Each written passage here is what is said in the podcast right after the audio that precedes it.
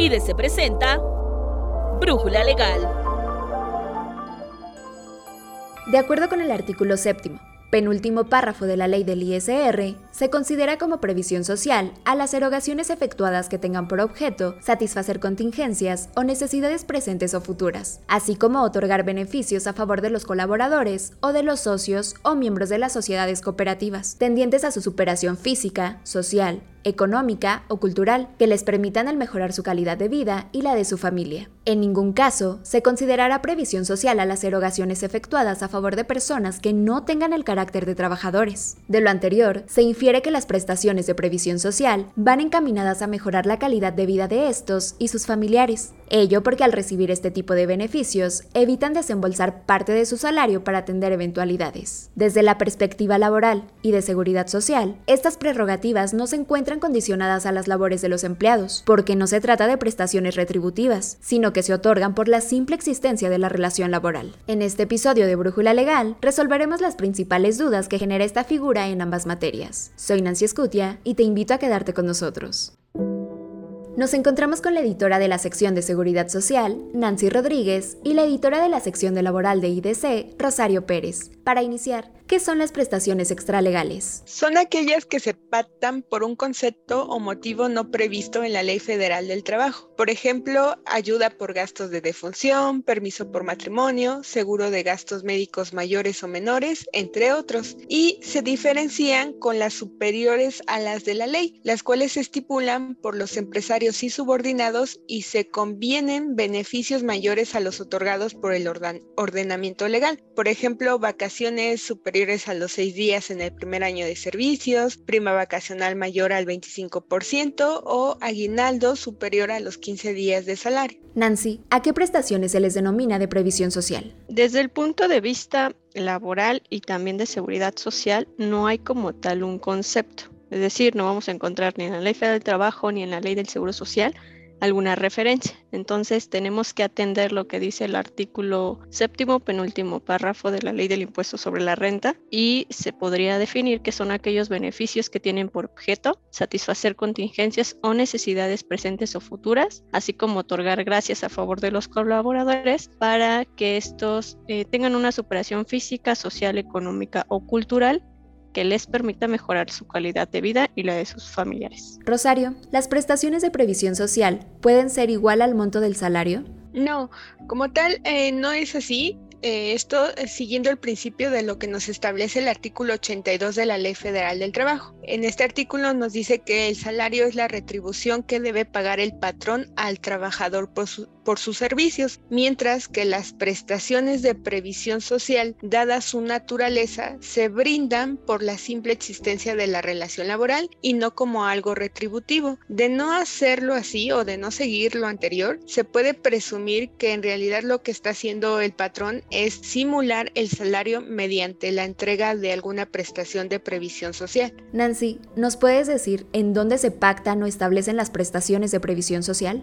Para efectos de que tú puedas acreditar como patrón naturaleza de este tipo de prestaciones, principalmente ante el Seguro Social, es importante que se establezcan todos los lineamientos inherentes a este tipo de prestaciones, desde su justificación, que es por qué se le estás entregando a tus trabajadores y cómo es que les va a ayudar a mejorar su calidad de vida, y entonces lo plasmas en contratos individuales o colectivos de trabajo para que se establezcan los requisitos de su concesión, la forma de entrega, entre otro tipo de circunstancias. Como las prestaciones de previsión social se pueden ir actualizando por diversos eventos, lo recomendable es que este tipo de prestaciones se fijen en dichos contratos pero señalando que serán conforme a los planes o políticas de previsión social vigentes en cada año y que las partes están de acuerdo con ello. Entonces, esas políticas o planes se deben de crear y se deben de difundir entre toda la plantilla laboral y cada que se actualicen, pues es necesario dárselos a conocer porque, por ejemplo, puede influir el valor de la UMA. ¿no? principalmente por cierto tratamiento que tienen en materia de seguridad social y en materia fiscal.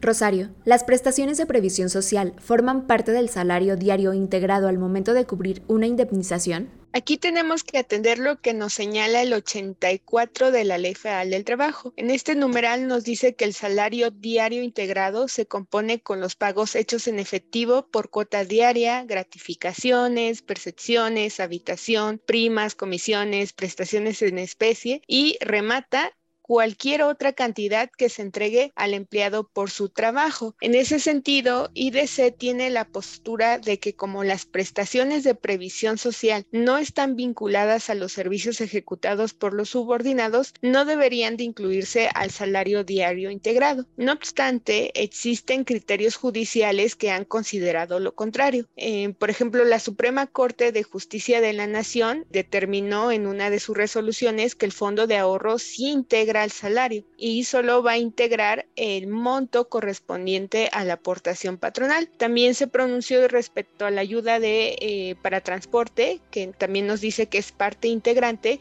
siempre que se entere de manera ordinaria y permanente y el trabajador además pueda libremente disponer de ese recurso que se le entrega. Nancy, ¿las prestaciones de previsión social integran al salario base de cotización? Para poder definir eso nos tenemos que ir al concepto del salario base de cotización que está previsto en la Ley del Seguro Social en su artículo 27 y nos indica que este se integra por todos los pagos hechos en efectivo por cuota diaria, gratificaciones, percepciones, alimentación, habitación, primas, comisiones, cualquier otra cantidad que tú le entregues a tus trabajadores por sus servicios. En ese sentido, las prestaciones de previsión social no tendrían por qué integrar esta base salarial porque no se las estás otorgando a tus colaboradores por su trabajo es decir, no tienen ese carácter retributivo. Sin embargo, para algunas hay que atender las características que te van describiendo las fracciones de ese artículo 27, como por ejemplo el fondo de ahorro.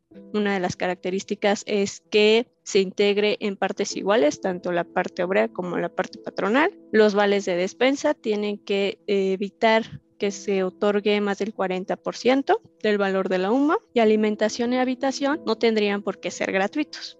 Entonces tienes que fijarte en esas características que señala ese artículo 27 para que tú puedas eh, cumplir con los parámetros que te pide el Seguro Social. Y otra cosa que hace importante precisar es, es común que en la práctica los empresarios quieran disfrazar el salario mediante estas prestaciones de previsión social.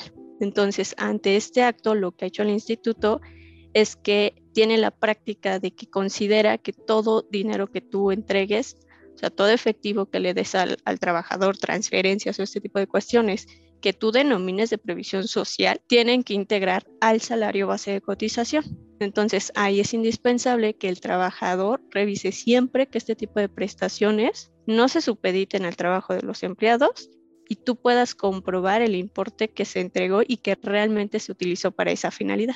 Por último, Rosario, si la empresa ya no puede cumplir con la entrega de estas prestaciones de previsión social, ¿cómo puede cancelar su otorgamiento? Para dejar de conceder este tipo de prestaciones debe respetarse los principios de irrenunciabilidad y de progresividad del derecho del trabajo, por lo que no pueden revocar eh, el patrón unilateralmente las mismas. De ahí que tiene que celebrar por escrito un convenio modificatorio señalando la relación circunstanciada de los hechos que lo motiven, es decir, el por qué voy a eliminar tal prestación de previsión social y también tengo que señalar los derechos afectados, es decir, la prestación que voy a extinguir. Esto con la finalidad de que el centro de conciliación competente y que es la autoridad ante quien se tendría que ratificar este convenio, lo apruebe y así se pueda dotar de seguridad jurídica de las partes, es decir, de seguridad jurídica de el patrón y los subordinados. También eh, es importante señalar que las compañías que consideren desaparecer alguna de, de este tipo de prerrogativas, tienen que tener en cuenta que puede que el personal llegue a reclamar la liquidación de esas prestaciones extintas, aunque no exista como tal un soporte legal. Por ello, se recomienda cubrir a los colaboradores tres meses del importe de la gracia suprimir, esto por concepto de indemnización por la pérdida de dicho beneficio, y esto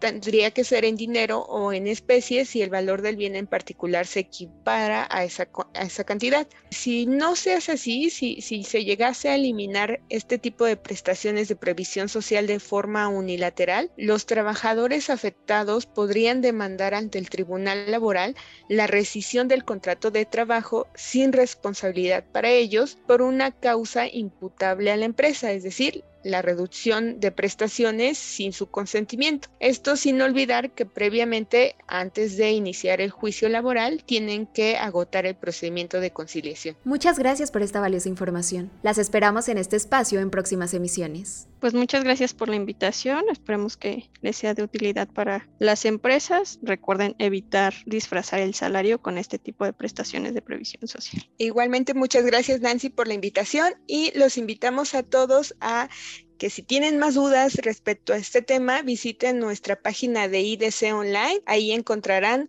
muchas más notas relacionadas a las prestaciones de previsión social. En IDC nos renovamos. Nuestra revista digital tiene todas las herramientas que necesitas para realizar un análisis correcto del problema contable, administrativo o legal que aqueja a tu empresa. Si aún no tienes una membresía con nosotros, ¿qué esperas? Nuestra fuerza de ventas está esperando tu llamada al 55 50 89 58 30. Comparte este contenido y ayuda a que todos tengan una solución a esa duda fiscal, laboral, de seguridad social o jurídica que los aqueja. Recuerda que contamos con servicio de consultoría, que es exclusivo para suscriptores y que está disponible de 8 a.m. a 5 p.m. de lunes a jueves y de 8 a.m. a 3 p.m. los viernes. Agradecemos en producción y realización a Alan Morgan. Nos escuchamos en la siguiente Brújula Legal. Se despide Nancy Escutia.